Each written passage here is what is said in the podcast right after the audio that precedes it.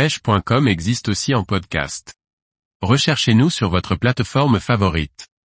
Comment fabriquer facilement un support de sonde pour flotte tube? Par Kevin Guignot.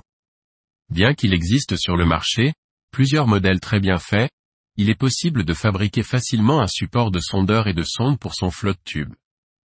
Découvrons comment procéder. Un tube rectangulaire en alu d'environ 40 cm. Deux plaquettes alu ou inox. Quatre rivets alu ou inox. Une vis et un écrou inox. Une sangle avec boucle de serrage.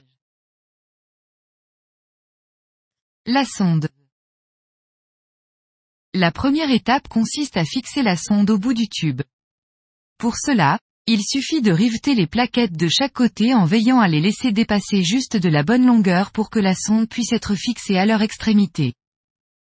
On vient ensuite fixer la sonde bien perpendiculairement au tube à l'aide de la vis en inox, en serrant bien l'écrou.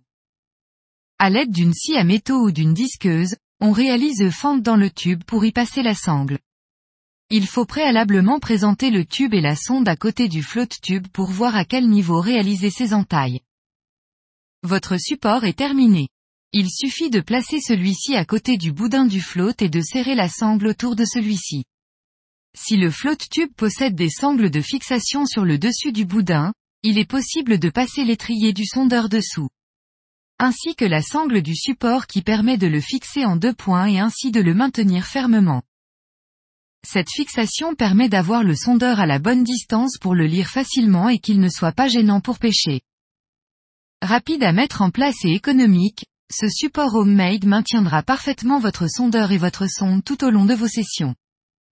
Certaines petites batteries 12V sont équipées de cosses rapides, d'autres non, comme c'est le cas pour les batteries de moto qui possèdent des cosses à visser. Pour faciliter les branchements du sondeur et du chargeur en fin de session, il suffit de réaliser un petit montage avec des cosses que l'on vient visser sur la batterie. Cosses sur lesquelles sont fixés des câbles d'une dizaine de centimètres au bout desquels se trouvent des cosses rapides mâles. Les cosses femelles se trouvant respectivement sur le chargeur et sur le câble d'alimentation du sondeur, il est alors facile de passer de l'un à l'autre. Un porte-fusible peut être ajouté sur le plus pour garantir la sécurité de l'appareil en cas de court-circuit. La facilité de mise en place de cette sonde et de ses branchements électriques conforte une fois de plus l'accessibilité du flotte tube, y compris au niveau des accessoires.